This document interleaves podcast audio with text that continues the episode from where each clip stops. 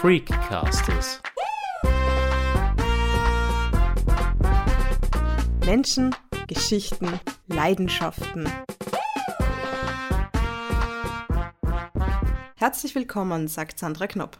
In unserer Auftaktfolge mit Museumsdirektor und Zauberer Robert Caldicaro haben wir bereits kurz darüber gesprochen. Regisseur Todd Browning setzte mit seinem 1932 erschienenen Film Freaks jenen Menschen ein Denkmal, die sich in den Freakshows dieser Zeit für ein zahlendes Publikum zur Schau stellten. Browning, der für seinen Film echte Sideshow-Performer engagierte, lieferte mit Freaks einen Film um Liebe und Betrug, der seiner Zeit voraus war und das zeitgenössische Publikum teilweise überforderte. Über die Jahrzehnte erkannten aber immer mehr Menschen die Qualitäten von Freaks. Warum das so war, erfährt mein Kollege Udo Seelhofer im Gespräch mit Markus Keuschnick. Der Direktor des Slash Film Festivals ist selbst ein großer Fan des Films und zeigt ihn jedes Jahr im Rahmen des Festivals. Zunächst erklärt Keuschnick, warum die Geschichte dieser Außenseiter, dieser Freaks, das zeigt, was das Slash Film Festival ausmacht. Am Slash Film Festival in Wien wird ja alljährlich der 1932 entstandene Film Freaks von Todd Browning gezeigt. Warum? Ich kenne den Film schon sehr lange. Ähm, es ist einer meiner Talisman-Filme, ähm, so möchte ich den nennen. Und nachdem das Festival natürlich nicht nur, aber durchaus auch aus meiner sozusagen aus meiner Fantasie oder meiner Vision herausgewachsen ist, war es mir sehr wichtig, den Film zu präsentieren und 2018 äh, ist das Festival größer geworden. Wir hatten mehr Spielflächen sozusagen und da war es uns dann auch möglich, programmlich den Film jedes Jahr unterzubringen, auch aus dem Grund, weil ich empfinde, dass diese Geschichte der Außenseiter, dieser Freaks, das, was das Festival ausmacht oder was wir uns wünschen vom Festival, ähm, nämlich ein Wohnzimmer zu sein für, für Außenseiter, für Menschen vielleicht auch, die keinen Platz haben, durchaus im romantischen Gestus von diesem Film so kristallin herausgearbeitet wird in einer knappen Stunde wie von keinem anderen. Und ich einfach meine und ganz fest daran glaube, dass jeder Mensch, der sich mit der Kultur, die wir ausstellen und feiern, auseinandersetzen möchte, diesen Film zumindest einmal gesehen haben sollte. Warum nennst du den Film Talisman-Film? Es gibt Filme, die auf eine Art und Weise sozusagen Glücksbringer sind für mich. Also Filme, die für mich sehr, sehr viel bedeuten und äh, denen ich sozusagen das Potenzial zugestehe, dass sie das, was wir machen möchten mit dem Slash Film Festival, so präzise vermitteln wie wenige andere. Also da wünsche ich mir sozusagen, wie gesagt, dass einfach die Menschen, die zu uns kommen, diesen Film sehen und lieben. Das wird jetzt natürlich nicht jeder sein. Womöglich gibt es auch Leute, die mögen den Film gar nicht. Aber mir ist es einfach wichtig, auch im Sinne, dass wir unsere Arbeit historisch grundieren und ihr eine historische Perspektive verleihen, dass dieser Film sozusagen bei uns jedes Jahr wieder aufschlägt. Und deswegen ist er sozusagen ein Glücksbringer. Er war, bedeutet mir sehr viel und insofern ist es ein Glücksbringer sozusagen auch für das Festival alljährlich. Wovon handelt der Film denn? Ganz grob gesagt handelt der Film von einer Gruppe von Sideshow Freaks. Das bedeutet Menschen, die ähm, sozusagen aus unserer konventionellen Idee von einem perfekten anatomischen Körper sozusagen ausscheren, herausfallen. Ähm, es sind kleinwüchsige, ganz klassisch natürlich auch Frauen mit Bart und so weiter und so fort. Also Figuren, Gestalten, die eine Normgesellschaft allein schon durch ihre Präsenz verunsichern können und aushebeln können. Der Film spielt, wie gesagt, in so einem Sideshow-Zirkus, ähm, wo Menschen kommen, Geld bezahlen, um sich diese ähm, unter Anführungszeichen missgestalteten Menschen anzusehen, einen wohligen Grusel zu empfinden dabei. Und die haben in sich eine extreme Gemeinschaft, eine extreme Community. Sie schauen aufeinander, sie helfen sich gegenseitig, gerade auch weil sie vermutlich gelernt haben, dass das Außen die Normgesellschaft nicht immer sehr freundlich ist zu ihnen und ihnen gegenüber. Und es kommt dann ähm, eine normale Frau zum Zirkus, äh, eine, eine, wenn ich mich richtig erinnere, eine Artistin und die erfährt, dass ähm, der kleinwüchsige Hans offenbar relativ reich ist und relativ wohlhabend ist. Und diese sehr schöne, im klassischen Sinn sehr schöne Frau umgarnt ihn dann, spannt ihn sozusagen seiner eigentlichen Partnerin, einer ebenfalls kleinwüchsigen Frau, aus. Hans ist natürlich komplett von den Socken, dass sich so jemand, so ein normaler Mensch, eine normal schöne Frau für ihn interessiert. Und er lässt sich sozusagen von ihr umgarnen und einspannen. Und ähm, dadurch, durch diesen Faktor, droht diese gesamte Gemeinschaft auseinanderzufallen. Es kommt sozusagen zu einer Tragödie, in dem Sinn und die Freaks üben dann Rache. Und das könnte man jetzt, glaube ich, sagen, ist so die Essenz des Films. Was ich an dem Film auch so interessant gefunden habe, war ja immer das, dass da die Erwartungen, die es damals gab, ja umgedreht worden sind, ja.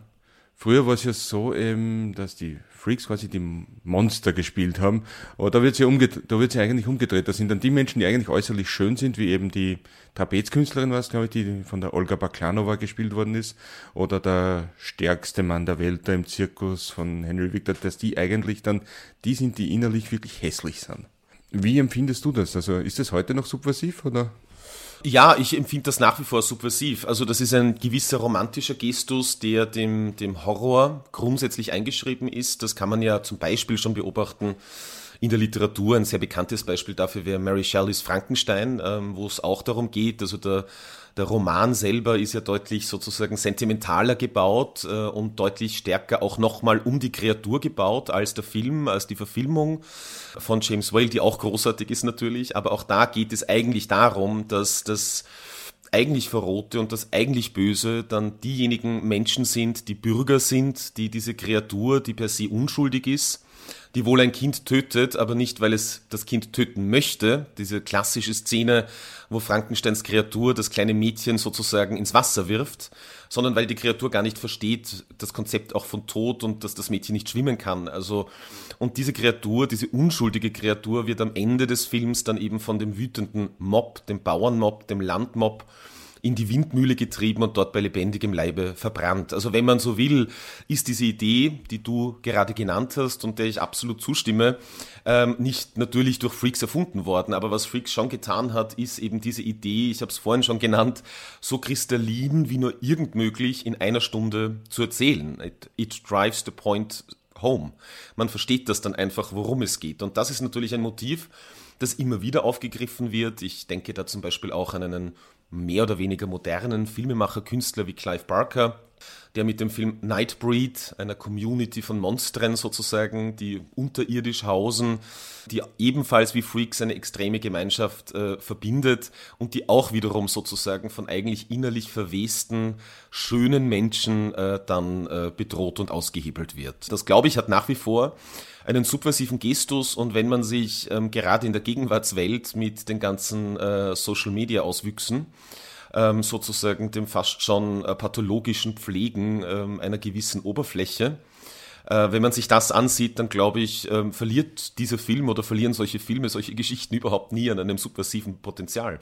Eine Szene, die mir, ich habe den Film glaube ich auch schon zehn oder zwölf Mal gesehen, besonders in Erinnerung geblieben ist, wie der Mann ohne Arme und Beine sich eine Zigarette rollt. Da. Da habe ich mir immer gedacht, wenn ich das probieren würde, ich würde wahrscheinlich das Wohnzimmer anzünden, versehentlich.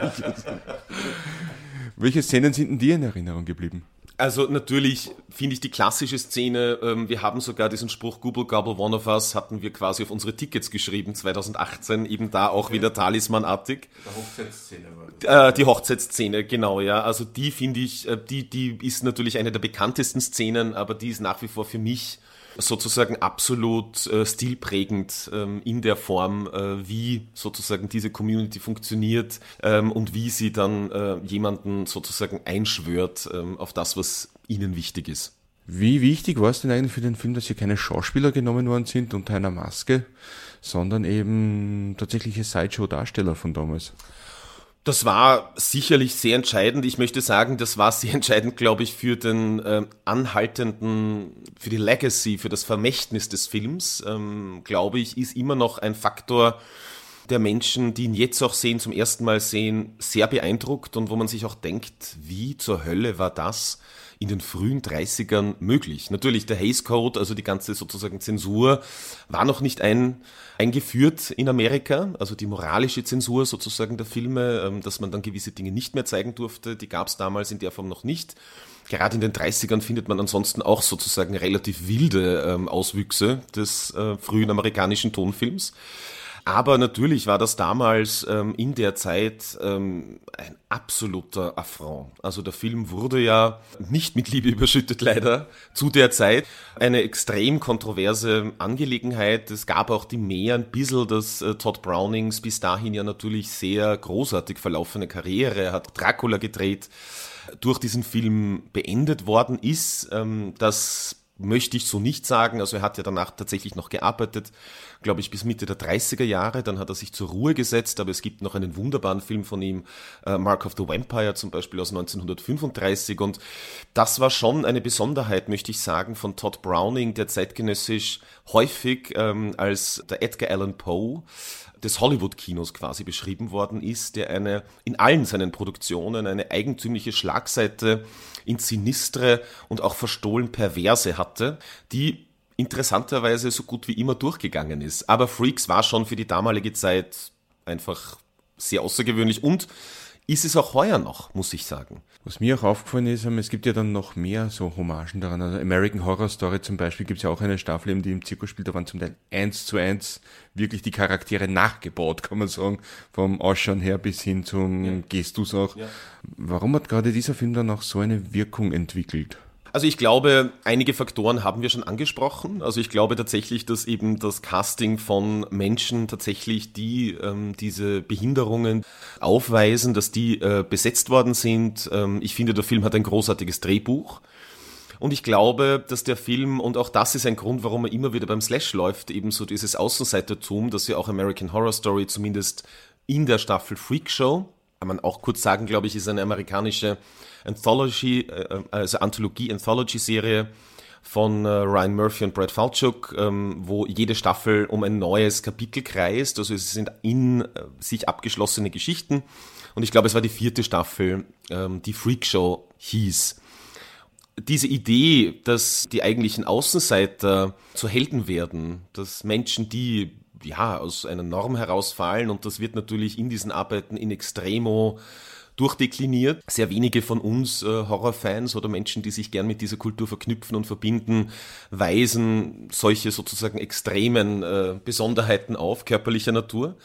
Aber äh, nachdem wir dieses Festival lange machen und ich kenne natürlich auch die Menschen, die zu uns kommen, mittlerweile sind sehr viele, die werden aber schon vereint von, ja, gewissen Erfahrungen auch, die sie gemacht haben in ihrer Jugend oder auch dann im späteren jungen Erwachsenenleben, wo sie einfach Außenseiter waren. Aufgrund dessen, die einen sind ein bisschen dicker, die anderen haben sich sozusagen einer, ja, ein bisschen randständigen Kultur, Musikkultur zum Beispiel, sozusagen ähm, daran angeknüpft das ist dann, glaube ich, einfach so diese romantische Gestus. Es ist letzten Endes ja auch ein Märchen. Es ist sozusagen eine Wish-Fulfillment Fantasy die eine gewisse Form von sozusagen fast ähm, mythischer Gerechtigkeit ähm, darstellt, dass es irgendwann einen Punkt gibt, wo man selber, der vielleicht, die vielleicht schlechte Erfahrungen gemacht hat mit ja, dem Rest der Gesellschaft, weil man irgendwie aus der Norm fällt, ähm, dass es einen Moment geben kann, an dem man unter Anführungszeichen Rache üben kann oder wo man dann die Balance der Waage sozusagen wiederherstellen kann. Das wird leider, muss man jetzt auch sagen, wenn man sich an der Wirklichkeit abreibt, äh, sehr selten so passieren. Andererseits ist aber natürlich das Kino eine Traummaschine. Ne? Und das, insofern ist auch Freaks sehr interessant, weil in Horrorfilmen geht es üblicherweise um Albträume, aber ich finde, dieser Film ist, da geht es eigentlich um einen Traum. Also da geht es eigentlich darum, dass man es schaffen kann. Ne? Und dass man quasi durch Community, durch Gemeinschaft dann mehr oder weniger selbst die ärgsten Momente irgendwie bewältigen kann. Und vor allem ist es ja heute auch in den Horrorfilmen noch oft so, dass trotzdem derjenige, der aus der Norm fällt, dann oft auch noch der Böse hat. Wenn ich zum Beispiel an die, also sich die Fortsetzungen von Freitag der 13. denke oder so, also und die normalen Teenager quasi die Opfer sind und einer und der andere halt der Mörder dann. Das stimmt natürlich, ja, aber auch da möchte ich sagen, das sind natürlich, das ist, also die Freitag der 13. Serie ist äh, natürlich sehr vulgär, ja, also das hat jetzt, finde ich, nicht nichts mehr mit der Anmut von Freaks zu tun. Nichtsdestotrotz ähm, sind die Teenager, die dort gemeuchelt werden, entsprechen sozusagen genau diesen Teenagern, die üblicherweise, das sind natürlich alles ganz grobe Klischees, mit denen wir hier arbeiten oder an die wir denken. Ja. Das ist der Quarterback, das ist irgendwie die Prom Night Queen und so weiter und so fort, die halt dann von dieser verdrängten Vergangenheit, von diesem geschund, von dieser geschundenen Kreatur die dann sozusagen in einer mythischen Form wieder aufersteht, letzten Endes quasi äh, bestraft werden aufgrund dessen, dass sie unter Anführungszeichen verantwortlich sind für, für äh, die Tragödie sozusagen dieser Kreatur eigentlich. Ne? Also letzten Endes sind das schon Spuren, die da mitlaufen, aber ich gebe dir komplett recht, natürlich ähm, muss man da ein bisschen interpretieren, gerade bei Freitag der 13. ja. Welche von den Sideshow-Performern, die da auftreten, sind dir denn besonders in Erinnerung geblieben und wer sind deine Lieblinge? Also ich muss schon sagen, dass ich den Hans am allerliebsten habe. Das ist die Hauptfigur, genau. Diese Fallhöhe, die er hat, ähm, und man weiß das ja schon sozusagen, also man ahnt ja als Publikum natürlich schon längst oder weiß es auch schon, ist schon eingeweiht in den finsteren Plan sozusagen, der Hans dann irgendwie befällt, der geht mir einfach am, am, am allernächsten, ja, muss ich sagen. Ähm, es gibt natürlich noch andere, wie eben zum Beispiel auch äh, den Mann ohne Arme und Beine, der sich halt dann sozusagen eine Zigarette wutzelt und anzündet. Wutzelt er sie oder, nein, zündet er sich eine Zigarette überhaupt an, aber er zündet ein Streichholz an, ne? Also, genau, ja. So selbstgedrehte Zigarette. Selbstgedrehte genau. Zigarette, genau, und, und, und mit einem Streichholz und das ist einfach absolut ähm, erstaunlich und überrascht mich immer wieder, wie das funktionieren kann. Was mir am Hans, an dieser Figur, die von Harold Earls gespielt wird, immer so fasziniert hat, ist, dass er diese Bestrafung, die am Ende kommt, ja eigentlich gar nicht so wollte. Da sagt ihm ja auch seine dann wieder Verlobte, die von seiner Schwester gespielt wird, übrigens, was ja auch ein bisschen seltsam gewesen sein muss. ähm, am Schluss, es war ja nur das Gift, was du von ihr haben wolltest. Und die Bestrafung, die wolltest du gar nicht. Ähm, wie wichtig ist es da eigentlich, dass man da quasi auch die moralische Überlegenheit da dann zeigt? Ja, also ich glaube, das war vielleicht in der Zeit noch auch besonders wichtig, dass man das sozusagen zeigt. Ähm, ich glaube, die moralische Überlegenheit spielt aber in gewisser Art und Weise eine untergeordnete Rolle. Ich glaube, es gibt einfach Lektionen, die gelernt werden müssen. Also ich habe das selber nie als sozusagen in der Form als moralische Überlegenheit empfunden.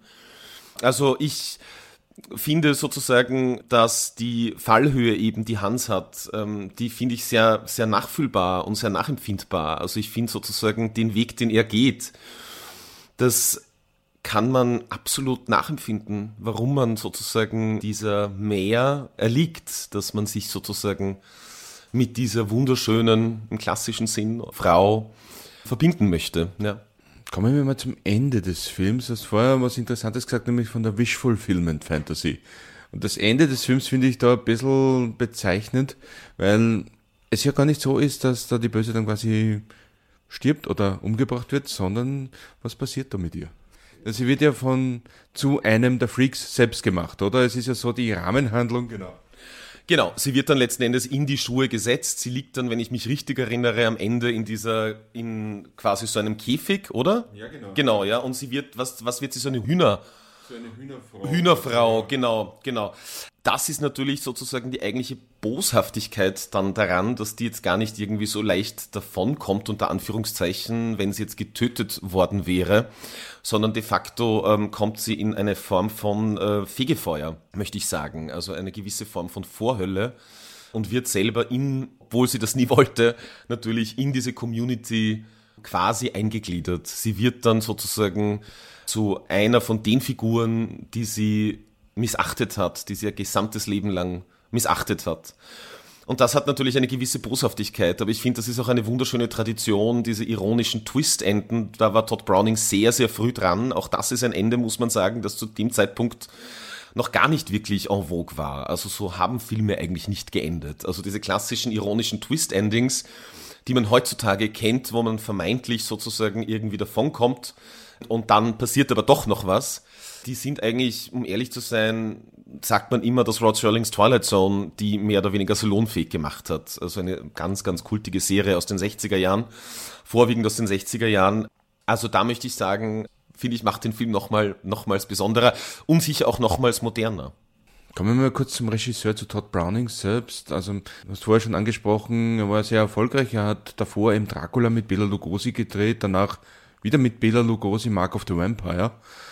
Er hat sich ja meines Wissens den Sideshow-Performance sehr verbunden gefühlt, auch, habe ich mal gehört, weil er selber mal einer von ihnen war.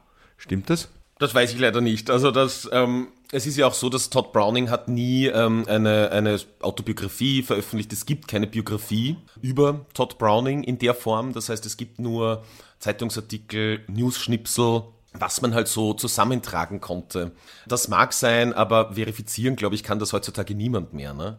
Was aber schon eindeutig ist, und das habe ich eh vorhin schon kurz erwähnt, ist, dass Todd Browning sich eigentlich in seiner gesamten Arbeit, der hat ja viele, viele Filme auch mit Lon Chaney gedreht, darunter eben den, ähm, den sozusagen verlorenen, den mythischen, übermythischen Film London After Midnight, ähm, der nach wie vor sozusagen als eines der bekanntesten Lost Movies gilt, sogar vielleicht ein Cursed Movie. Da gibt es sehr viele sehr schöne, teilweise verschwörungstheoretische Theorien im Internet, dass äh, Todd Browning eine, eine gewisse Schlagseite hatte Richtung Abgründigkeit ähm, und ähm, einer Perversion, auch einer, einer, einer ausufernden eigentümlichen Sexualität, ja, die da irgendwie immer wieder aufbrandet in seinen Filmen. Freaks vielleicht eher weniger, aber trotzdem, die halt einfach sozusagen spürbar ist. Und ob er jetzt Sideshow-Performer war oder nicht, das äh, traue ich mir nicht äh, zu sagen. Ich wüsste auch nicht, in was für einer Funktion er sozusagen da als Sideshow-Performer unterwegs gewesen wäre. Weißt du das? Ähm, ne, ich habe es einmal gehört bei einer Aussage eben bei einer Dokumentation zu dem Film, ist aber nicht, leider nicht mehr darauf eingegangen okay, worden. Also, okay. Warum würdest du einen jungen Horrorfilm-Fan oder generell einen Filmfan empfehlen, sich diesen Film anzuschauen? Also ich finde, Freaks ist ein unumstößliches ähm, Meisterwerk. Ich sage es jetzt mal relativ vorsichtig, fantastischen Films. Es, er gilt ja als Horrorfilm, wiewohl ich da sozusagen die Zuordnung eher schwierig finde, weil ähm, die Angst, die sozusagen evoziert wird, also prinzipiell ist es ja eher ein Thriller, ne? Also es ist eigentlich eher ein, ein ein Thriller, wo es um Betrug und Verrat geht. Ja, also sozusagen fast ein Hitchcock-Plot.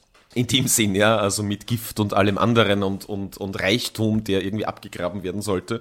Wiewohl ähm, finde ich, dass das einer der, der ganz großen Meisterwerke des abseitigen Kinos ist, der ja einfach in seiner Essenz etwas ähm, herausstreicht, was sehr wenige Filme, finde ich, so, so schaffen.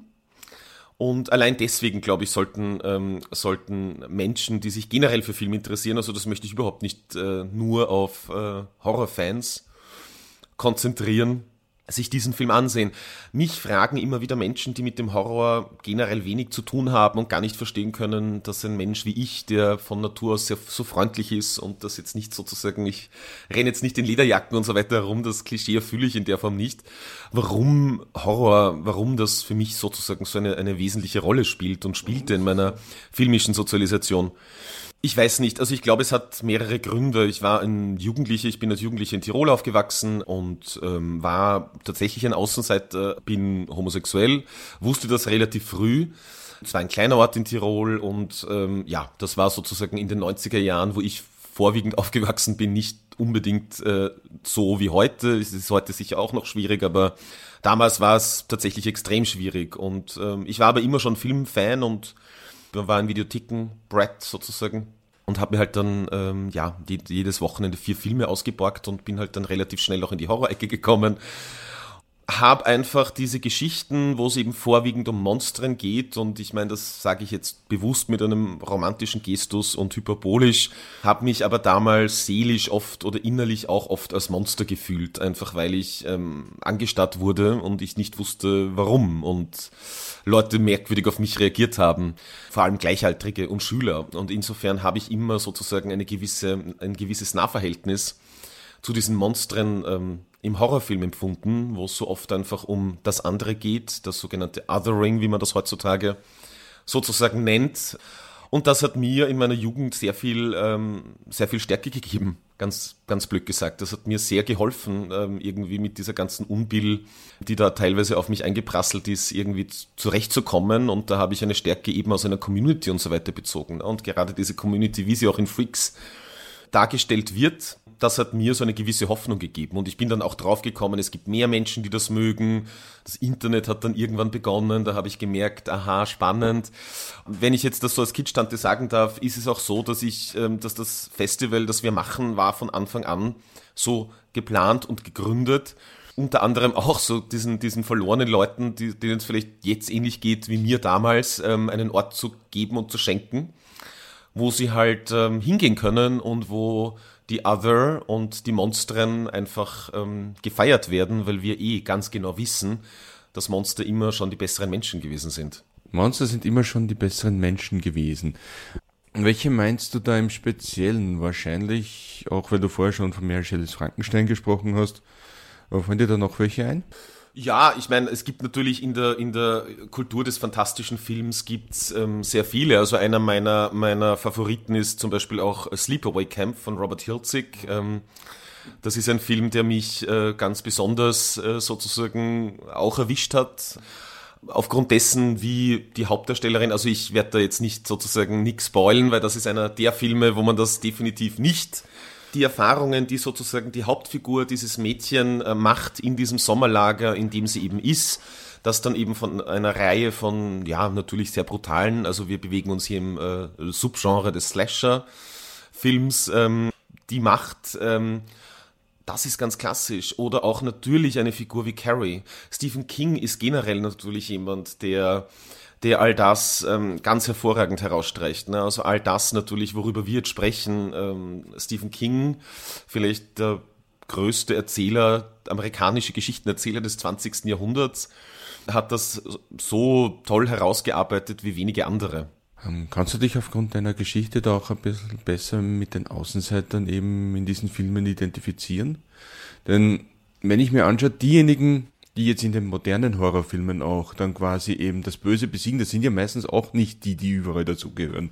Genau, das ist richtig. Also ja, ich finde schon, dass Menschen wie ich oder ja auch andere Menschen, ähm, die, die jetzt vielleicht aus der Norm fallen aufgrund von irgendeiner Geschichte, dass die sich ganz besonders verbinden können mit den Geschichten, von denen das Horrorkino eben auch lebt. Ähm, eine, eine Jamie Lee Curtis hat zwar wohl Freunde und Freundinnen, also in Halloween zum Beispiel, aber sie ist prinzipiell ein bisschen ein Mauerblümchen. Sie ist prinzipiell nicht die schönste, die coolste, die lässigste. Sie ist eine Streberin, generell uncool, hatte noch keinen Sex und so weiter und so fort. Also diese Figuren, davon lebt natürlich ähm, der Horrorfilm äh, im Besonderen.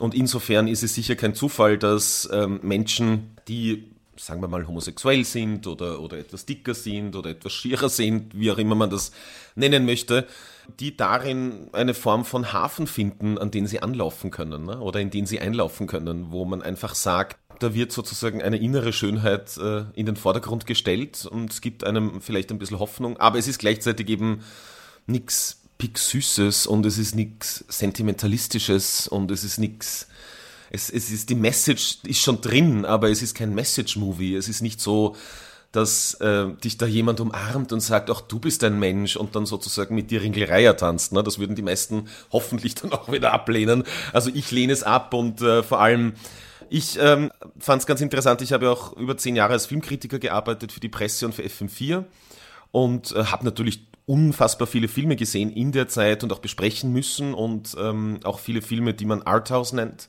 also quasi nicht Genrefilme in der, in der Form oder, oder Horrorfilme auch. Und bin oft draufgekommen, dass diese Filme, die einen naturalistischen, realistischen Gestus verfolgen, Geschichten erzählen, die ich halt schon aus dem Horrorfilm kenne. Und im Horrorfilm äh, ist das deutlich besser rübergekommen als ähm, in diesen Filmen, die dann oft von Botschaften überladen werden. Also insofern glaube ich, dass die Fantastik generell ein wunderbares, taugliches Gefäß ist, um Gefühle auszudrücken und sozusagen auch ja, Menschen anzusprechen, die, ja, ich weiß nicht, ein bisschen außerhalb der Norm existieren. Das Slash Film Festival findet in diesem Jahr voraussichtlich von 17. bis 27. September in Wien statt. Wir würden uns freuen, wenn ihr uns auf unserer Freecasters Facebook-Seite besucht oder auch unseren Instagram-Account anschaut. Wir freuen uns über Anregungen. Bis nächste Woche, sagt Sandra Knopp.